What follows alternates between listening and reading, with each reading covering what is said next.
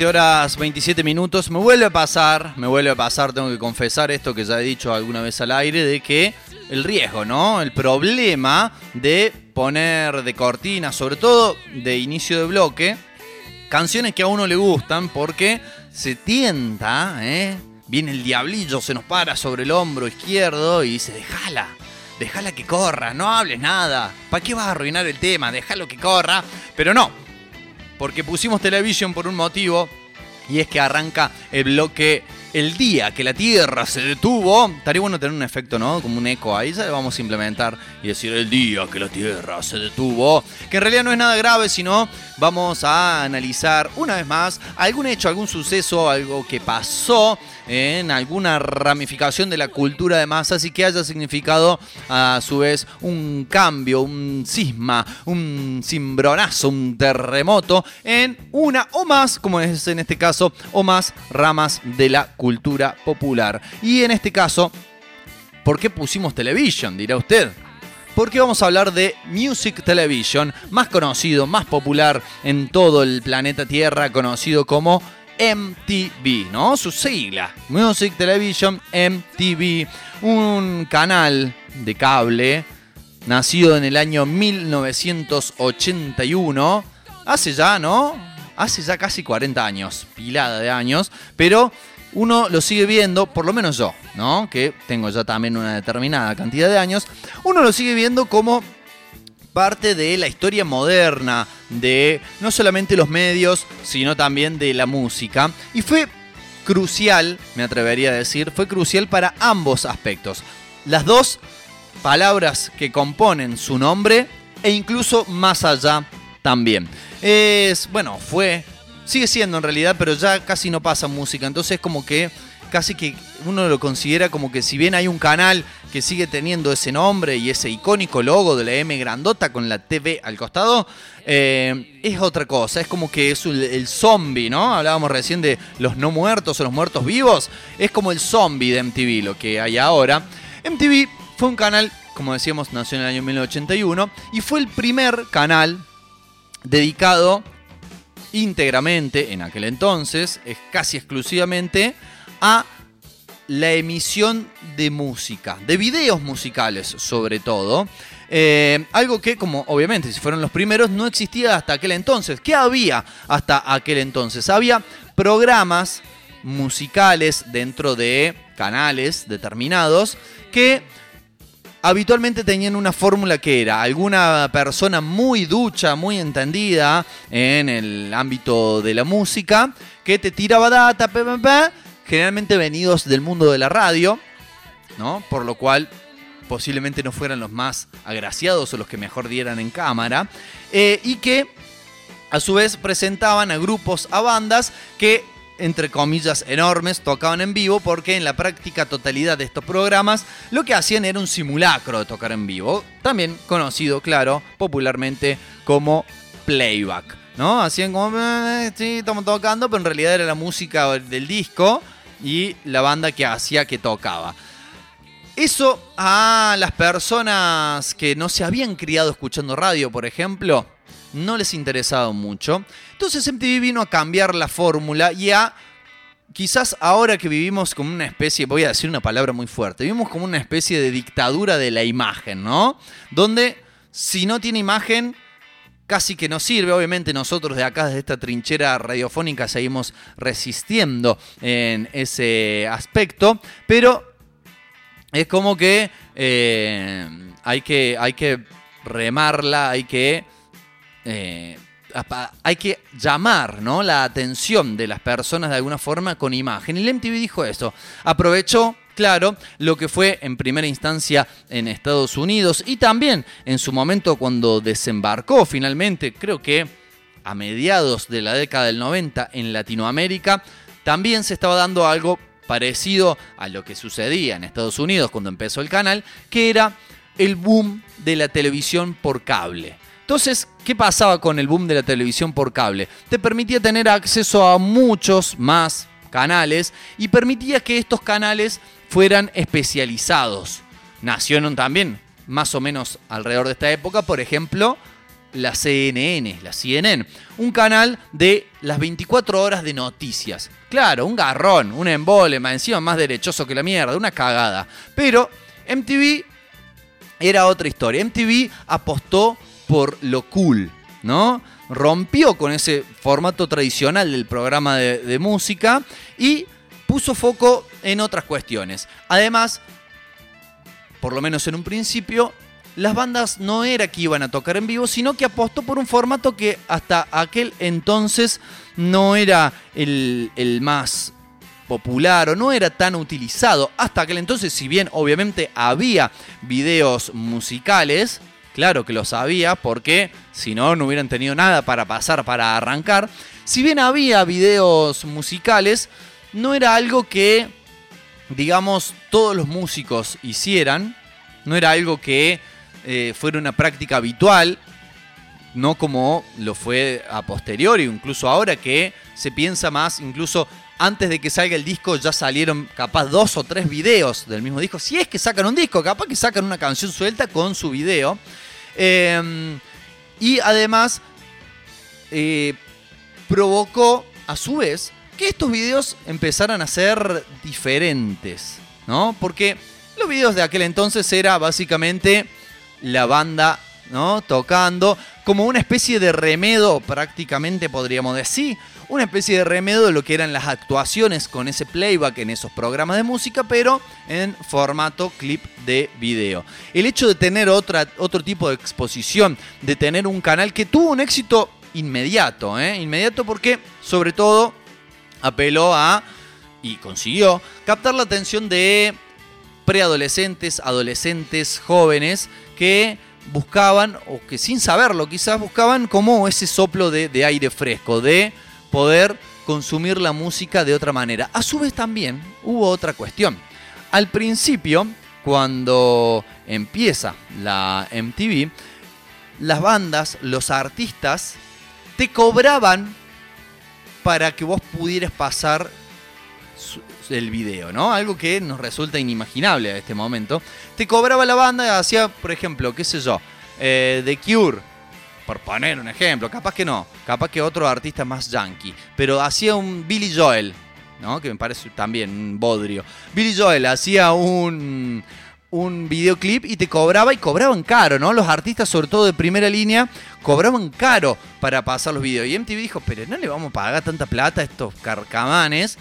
Vamos a buscar videos de artistas que no tengan tanta que no tengan tantos humos sobre todo y ahí empezaron a encontrar no solamente artistas de lo que era digamos un poco más no te digo underground pero que no eran los top top de Billboard de aquel momento y además sobre todo propiciaron década del 80 una nueva oleada así como lo fue en los 60 de música británica así fue como The Cure como lo acabamos de nombrar, por eso dijimos no fue el mejor ejemplo. The Cure ganó en popularidad, los Smiths, montón de bandas y artistas británicos que, como no, no cobraban tanto eh, la distribución del video, empezaron a ser emitidos y en un momento ya llegó a suceder, ¿no? Como que se empezó a dar vuelta la tortilla y si no salías, vieja, si no salías, si no aparecías en MTV, no existías. Entonces, ¿cuál fue el efecto? ¿Por qué decimos que se dio vuelta la tortilla? Porque empezó a suceder que los artistas notables no solamente empezaron a bajar sus pretensiones, incluso empezaron a enviar gratis sus videos para que sean pasados en la MTV, porque si te pasaban mucho en la MTV, te aseguraban te aseguraba que ibas a tener un éxito de disco. Después capaz que el disco no, no estaba bueno. Pero si te habían pasado el video de la canción muchas veces, y bueno, ahí por ahí iba, iba la mano. Em, entonces esto les dio como una especie de tener la sartén por el mango, de control sobre los rumbos y las, digamos, derivaciones y las tendencias, esa era la palabra que estaba buscando, las tendencias de la industria de la música en su conjunto. Porque claro, los locos decidían, no le metían el pecho en aquel entonces por lo menos al principio, no venían las discográficas a meterles el pecho de, toma, tenés que pasar esto, sino que ellos decían, bueno, a ver, este te lo voy a pasar porque me parece que está bueno. Además, otro efecto secundario. Hoy vamos a hablar como a veces lo solemos hacer en este bloque y a veces no, vamos a hablar mucho de los efectos que fue trayendo ¿no? la irrupción de este canal. Uno de los efectos fue que los artistas empezaran a darle más bola a los videos, a producirlos más, a generar videos más entretenidos. El epítome, el, digamos, la muestra más cabal de esto es, claro, sin lugar a dudas, el señor Michael Jackson, ¿no? Que ya como que le dio tanta bola a los videos que empezó a hacer unas mini películas. Porque pensó, bueno, la canción sigue teniendo una duración radial, tres minutos y medio, cuatro minutos a lo sumo. Pero si yo hago una película, como es la de Thriller, como la de Bad, donde no le cree nadie que va ¿no? a un barrio, a un barrio con sus amigos afrodescendientes de, la infancia que lo verduguean y él se hace el malo y bueno, no, no, creo que no le sale muy bien. Pero aparte de esto, estas mini películas que le aseguraban tener más tiempo de aire, acaparar la transmisión del canal que todos querían ver. Eh, entonces, no es como que empezó a tener un efecto en muchas de las otras cuestiones aledañas, si se quiere, que tiene que ver con la industria de la música. Hay incluso quienes dicen que fue un gran espaldarazo la MTV para la popularización y la masificación de la música negra de aquel entonces y de ahí hasta ahora. Porque ¿qué pasó? En algún momento se avivaron y dijeron, no le vamos a dar bola a las discográficas, sino que lo que vamos a hacer es que la gente nos diga qué es lo que quiere escuchar. Y claro, además de funcionar casi en ese sentido como una radio, ¿no? De pueblo donde la gente pide el tema que quiere escuchar, también sucede que obviamente, aprovecharon esto para, seguro, sacar números y ver para dónde iban las tendencias. ¿Qué es lo que la gente reclamaba? Y vieron que había mucha gente que quería ver los videos de artistas negros, de artistas afrodescendientes que hasta aquel entonces prácticamente no tenían lugar. Como sabemos, la historia de la música blanca es chorearle la música a los negros y después popularizarla y hacerse ricos. ¿eh? más o menos por ahí viene la mano. Entonces, primero, en una primera instancia, artistas como Prince, como Stevie Wonder, como el ya nombrado Michael Jackson, y después le dieron lugar a toda la oleada que continúa hasta hoy y que hoy reina en, por ejemplo, Estados Unidos, el hip hop y el rap. Los primeros artistas, en aquel entonces surgiendo ese movimiento, empezaron a ganar notoriedad por también que la gente pedía que estuvieran en la pantalla MTV. MTV fue, o sus ejecutivos, lo suficientemente vivos como para darle con el gusto en esto y a partir de ahí empezar a masificarlos. Vamos hasta acá con, podríamos decir, su influjo, su efecto, su impacto en lo que hace estrictamente a la música.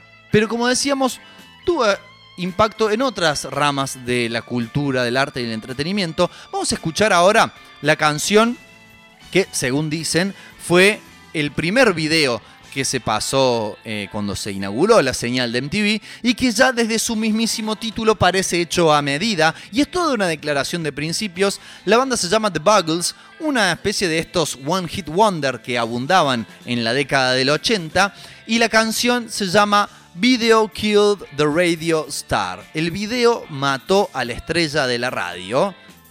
Toda una declaración, como decíamos, de principios y que suena así.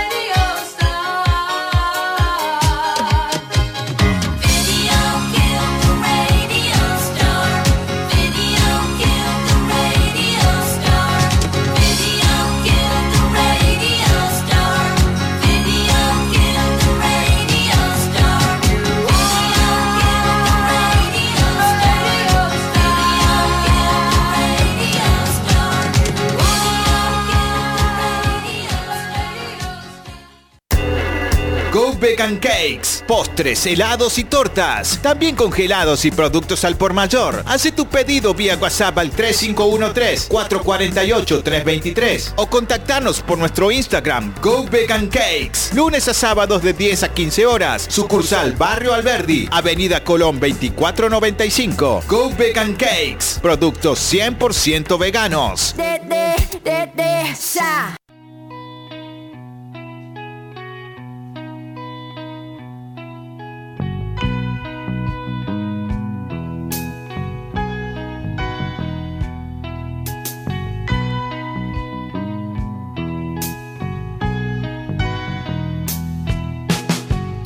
20 horas 45 minutos decíamos, decíamos recién, prometíamos hablar de los impactos y los cambios que generó en otras ramas del entretenimiento, la cultura y el arte, la irrupción de MTV, sus diferentes formatos, sus diferentes propuestas, etcétera, etcétera.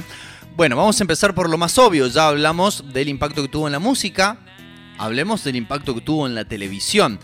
Eh, desde un principio, como decíamos, no apostaron por esa fórmula de que quien hablara de música tenía que ser una persona hiperentendida en el aspecto, sino que apostaron por lo cool, ¿no? Apostaron por personas que se desenvolvieran bien en cámara, que tuvieran como cierta mm, identificación con el público al cual querían llegar. Creo que también el ejemplo más inmediato que podemos encontrar en este aspecto, y si tienen algunos años quizás la recuerden, era la conductora estrella de MTV Latinoamérica cuando empezó, Ruth Infarinato, ¿eh? que Argentina ella, pelo de colores, en una época en la cual Nadie osaba tener pelo de colores. No es como ahora que cualquiera se hace una cresta y se la pinta de un color. No la primera muchacha ahí con pelo de color en Latinoamérica, si bien algo muy llamativo, las oficinas y los estudios de MTV Latinoamérica estaban en Miami. ¿No? Es como que es para Latinoamérica, pero se cocina en Estados Unidos, eh, salvo algunos programas puntuales. Entonces esto fue un efecto que después tuvo como un, perdón, una decisión, una decisión estilística que tuvo un efecto cascada en el resto de la televisión. Eh, se reservó el espacio, digamos, para los periodistas un poco más serios, más entendidos, con todo el manejo del léxico, con toda la cuestión, este, viste, más, más formal, para los micros informativos. Y el resto de los programas eran conducidos por gente que era más para arriba, más cool, mucho movimiento de cámara. Por ejemplo, otro programa, también se me cae el DNI con esto, un programa que marcó época en la televisión argentina como El Rayo, le debe muchísimo, claro, a la estética iniciada por MTV.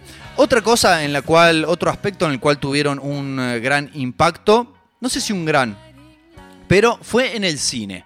Si bien no fue inmediato y si bien no fue directo y no fue lo más notable, pero sí nos haciendo observaciones creo que podemos llegar a la misma conclusión a la cual llegué yo, que influenciaron la estética del cine en el sentido en el que hubo muchos, decíamos, ¿no? Hace un rato, en un momento los videoclips empezaron a parecerse a las películas y pasado un tiempo las películas empezaron a parecerse a los videoclips. Los directores, las empresas cinematográficas, en su afán de, claro, apelar al público que lo consume, eh, empezaron a decir, a ver, ¿qué ve la gente esta? que tiene 15, 20 años, 25 a lo sumo, ¿qué es lo que, qué es lo que quiere ver?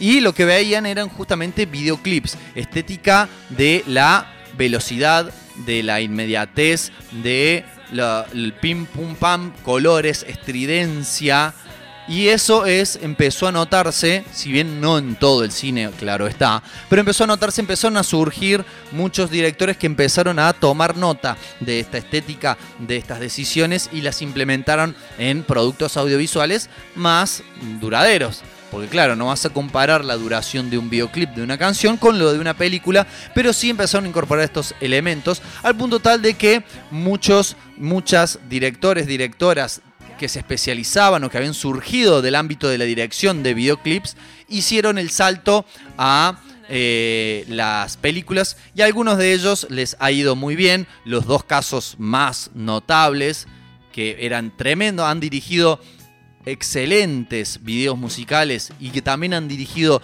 excelentes películas son nada más y nada menos que Michel Gondry y que Spike Jones, ambos provenientes del mundo del videoclip, del video musical y triunfadores en el ámbito del cine. Otro ámbito en donde tuvieron, tuvo el canal una profunda influencia fue en la animación. Sí, en la animación, porque más allá de que, claro, la, la serie animada que provocó el cambio más profundo y que pasó a hacer de que los productos animados pudieran ser consumidos por gente más grande, por adultos, jóvenes y no tan jóvenes, etcétera, fueron los Simpsons. Estamos de acuerdo en eso. Pero es como que MTV llevó un poco más allá el medidor de la irreverencia y de la escatología y de lo que se podía hacer en una serie animada con dos de sus productos más reconocidos y que se estrenaban en su propia pantalla. Estamos hablando por un lado de Beavis y Butthead, serie que a mí todavía me encanta y si encuentro, no sé, llegas a encontrar, si tuviera tele, ¿no? Primero, y encontrar un capítulo de Beavis y Butthead y me quedo viéndolo que además era muy autorreferencial, más allá de las historias que contaban y que eran dos cabeza de tacho creo que les queda chico, eh, donde había cuestiones de sexo, de droga, de alcohol, de violencia, pero todo bajo un manto de eh, idiotez irónica, si se quiere. Pero además, en muchos de los segmentos se las pasaban tirados en un sillón mugroso, viendo los videos de la propia MTV y comentándolos. Para mí, una jugada maestra de ¿no? Fidelizar y de la autorreferencialidad. Y el otro producto que también tuvo un gran impacto, ambas series, me animaría a decir, no existiría, por ejemplo, un South Park si no existieran los Simpsons, claro, pero si no existiera Beavis y Badhead tampoco. El otro producto fue Ren y Stimpy, ¿eh? esa pareja de animalitos, un gato y un perro, aunque eran medio como que no sabías bien cuál era cuál. Este, con una carga escatológica, asquerosa y delirante muy fuerte ¿eh? y con algunas tomas de como de hiperrealismo que tenía dibujado, cuando, sobre todo cuando mostraban cosas como granos, como primeros planos, que marcó estéticamente eh, todo lo que fue, lo podríamos llamar la animación occidental, ¿no? Porque después del otro lado tenemos el anime, el etcétera, pero marcaron estos dos productos y, al día de hoy, al día de hoy son muy recordados al punto tal de que dimos la noticia hace un par de meses atrás de que se estaba preparando el regreso de Bibis y Badhead y que eh, Ren y Stimpy siguen siendo pasados también, si no me equivoco, en Nickelodeon o por ahí. Eh, así que seguimos viendo ¿no? que ha tenido un impacto en eh, muchas otras eh, ramificaciones de la cultura. A su vez, también tuvieron un impacto en, por ejemplo, las entregas de premios. La entrega de premios, sobre todo musicales, hasta ese entonces, eran también alto bodrio. No las miraba nadie. El chiste de los Grammy en Los Simpsons no es al pedo. No los miraba nadie. Y agarró MTV y, siguiendo con su impronta, con su decisión de privilegiar lo cool, dijo, bueno, vamos a hacer una entrega de premios, pero no es que necesariamente vamos a premiar al mejor, al más producido. No, vamos a hacer una entrega de premios que sea divertida y que haya categorías de premios que sea, no sé, eh, el, disco más divertido y que pasen cosas intencionalmente, ¿no? Yo creo que esto, si bien tenía la apariencia de que por ahí era un descontrol y que había gente que se subía al escenario o que eh, había, no sé, cuestiones que se habían salido del libreto, para mí estaban finamente y cuidadosamente estudiadas. Recordamos, por ejemplo, las sendas actuaciones de Marilyn Manson en los videos, en la entrega de premios MTV. Cuestión que las otras entregas de premio tomaron nota. Y finalmente, porque ya se nos está acabando el tiempo y también porque marcó el comienzo del declive para mí de la MTV, fueron también pioneros en los reality shows que son ahora el producto que básicamente están comercializando, ¿no? Los reality shows de cosas insólitas. Por ahí son, ¿no? Madres adolescentes, eh, gente de, vacaciones, descontrolándola. Empezaron con un reality show allá por mediados de los 90, principios de los 90, que se llamó The Real World, donde agarraban una serie de, jóvenes, que todos habían participado en un casting, los metían en una misma casa no como gran hermano donde estaban encerrados, sino que vivían todos en la misma casa, pero tenían que laburar, tenían que hacer sus cosas, qué sé yo. Y entonces era esto. Creo que incluso la palabra reality show viene de ahí. The real world, el mundo real. Te mostramos con una cámara lo, que sucede cuando se apagan las cámaras, ¿no?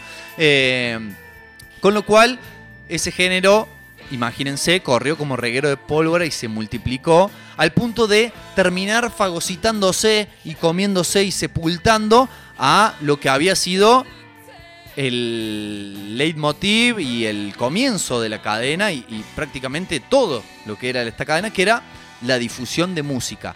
Ya ahora en MTV hace bastante que no lo veo, pero las últimas veces que lo puse no hay, no hay eh, casi videos musicales, salvo a la madrugada, y son todos una sucesión de reality show tras reality show, a cada cual más, a mi entender, infumable.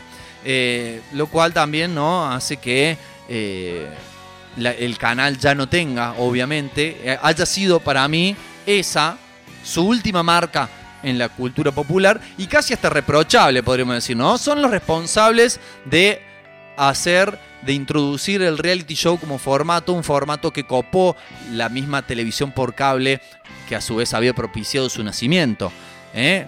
Hizo que, por ejemplo, otros canales como el mismísimo History Channel, que también subvertió ¿no? su propia esencia, un canal que te hablaba de historia y pasando documentales, pasó a ser un canal de reality shows. Y hoy en día la televisión está bastante plagado de eso. No sé, no sé qué éxito tienen ya, si siguen siendo relevantes, pero seguramente lo han sido. Obviamente la televisión, la televisión por cable concretamente, ha perdido mucho terreno contra las dos plataformas de consumo audiovisual por antonomasia hoy por hoy, que son por un lado Netflix y que es por el otro lado YouTube. YouTube, plataforma que recordemos, eh, hace bastantes semanas atrás fue protagonista también de este bloque, el día que la Tierra se detuvo. Pueden ir a mixcloud.com, pueden ir a Anchor FM, pueden ir a Spotify también, buscar una cosa de locos y encontrar eh, este tema, este capítulo, este bloque donde hablamos de YouTube, si les interesa lo que les estuvimos contando. Yo creo que, si bien no podemos decir que YouTube no existiría si no hubiese existido MTV, lo que sí creemos es que no hubiese tenido el éxito, el arraigo y la expansión que tuvo, simplemente por un dato que nos hace pensar y es que cada uno de los videos más vistos de la historia de YouTube, ¿no? los que tienen cientos de millones de reproducciones, todos y cada uno de ellos son justamente videos musicales. Algo que posiblemente no, no hubiese sucedido si no había a principios de la década del 80 una cadena que agarraba y decía, ¿sabes qué? Nosotros no vamos a tener un programa de música, nosotros vamos a hacer un canal de música, vamos a hacer televisión de música. Y con eso, amigos y amigas, haciendo casi como un loop, como un uroboros, como una serpiente que se come la cola, cerramos esta edición, no solamente del bloque El día que la Tierra se detuvo, sino también de esta entrega de hoy de Una Cosa de Locos. Recuerden, mmm, día sábado a las 20, repetición en Radio Comunitaria La Quinta Pata, ahora en el 93.9, se puede escuchar en muchos más lugares de la ciudad. Nos vamos a ir con quizás también una banda Seguramente, lo vamos a decir también, vamos a atrevernos a tirar definiciones rimbombantes. Una banda que si no hubiera sido por MTV no hubiese existido, pero con un tema estreno, recién salido del horno. Estamos hablando de Gorilas, ¿no? Una banda virtual, no virtual, hay gente que toca, entre ellos, claro, su factotum Damon Albarn, pero tiene toda otra cuestión vinculada a la imagen, a los videos, a que es una banda de dibujos animados, que si no hubiese habido una popularización de los videos musicales, seguramente nunca hubiese existido. El nuevo tema de Gorilas eh, forma parte de esta serie de videos que han ido sacando con invitados. Estrenamos hace poco el que tuvieron con Robert Smith, en este caso nada más y nada menos que con Beck. ¿eh? Con Beck Hansen como invitado, en un video que si quieren después lo buscan, ahora vamos a pasar solamente la canción, claro, pero que tiene toda la estética y está basado en un popular juego al cual yo le estoy jugando, no ahora que estoy haciendo el programa de radio, pero que le estoy jugando,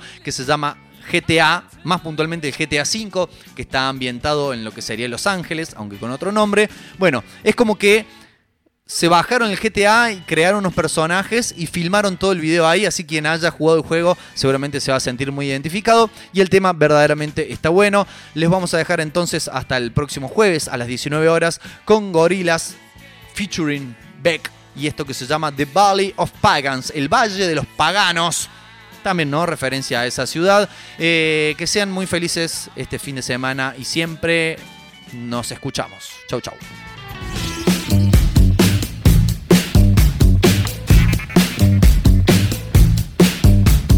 Welcome to the land of the permanent sun, where the flowers are melted and the future is fun. The freeway lizards are my feelings.